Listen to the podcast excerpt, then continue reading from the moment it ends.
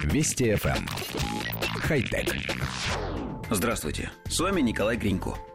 Когда высокие технологии приходят в нашу жизнь, мы обычно радуемся. Стало меньше еще одной заботой, которую мы переложили на электронные плечи. В самом деле приятно, когда тебя избавляют от рутины, наполняя твой дом хай-тек гаджетами.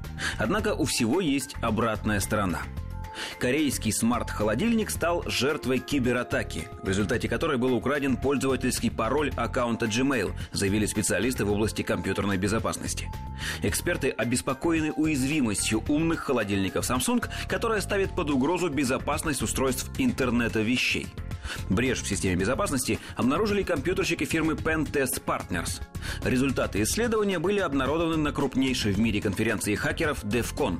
Холодильник с выходом в интернет может отображать на своем дисплее информацию из календаря Google. Авторизованный пользователь календаря вносит изменения, которые впоследствии видны на любом из его устройств. В результате программной недоработки возможные хакеры, получив доступ к сети, к которой подключен холодильник, могут завладеть учетными данными Google. На сайте Pentest Partners приводится описание процесса взлома умного холодильника. Эксперты также указывают на другие ошибки в системе безопасности, на которые стоит обратить внимание. Коллектив редакции нашей программы уже рассказывал о том, что хакеры получили доступ к бортовому компьютеру автомобиля Tesla и смогли заглушить его двигатель на ходу. Понятно, что взломанный холодильник не сможет нанести пользователю физического ущерба, но тенденция все равно настораживает. Огромное количество интеллектуальной и бытовой техники вокруг нас и ее постоянное совершенствование приводит к тому, что мы теряем над ней контроль.